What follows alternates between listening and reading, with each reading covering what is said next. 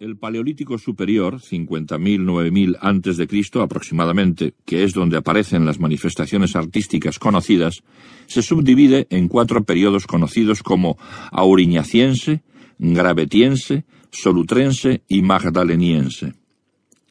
Es una época de fuertes glaciaciones y los hombres viven en grupos reducidos de carácter nómada que se dedican a la caza, la pesca y la recolección de alimentos vegetales como en los periodos anteriores siguen viviendo en cavernas y ya dominan la producción y el empleo del fuego con el que hacer frente a las inclemencias de una vida tan dura y complicada como esta.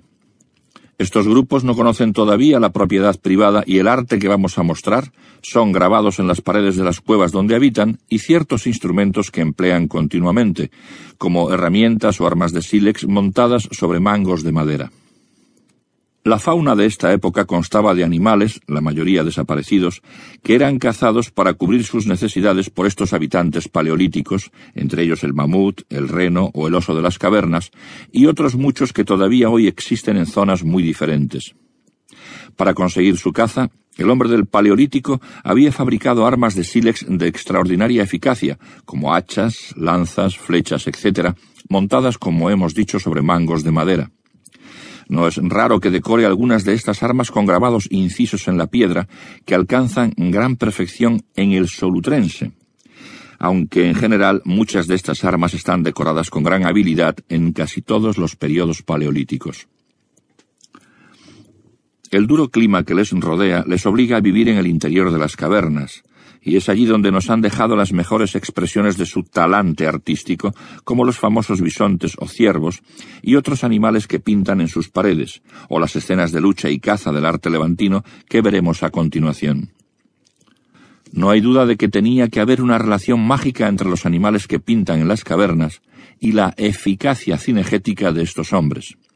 El arte nace, pues, de una necesidad material de alimentos y pieles,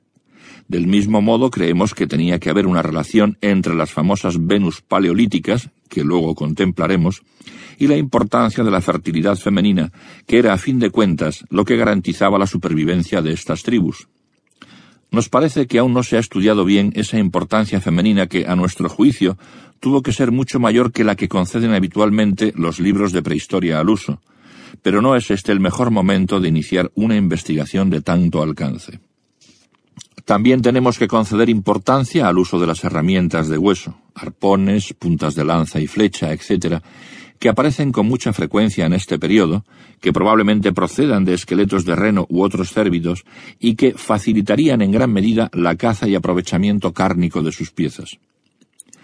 Poco a poco el hombre del Paleolítico superior fabrica instrumentos con los que puede mejorar su actividad cinegética y también puede ejercer de un modo más perfecto su actividad artística, que sin duda todavía no era un arte en el sentido moderno del término, sino que tenía un carácter mágico y religioso.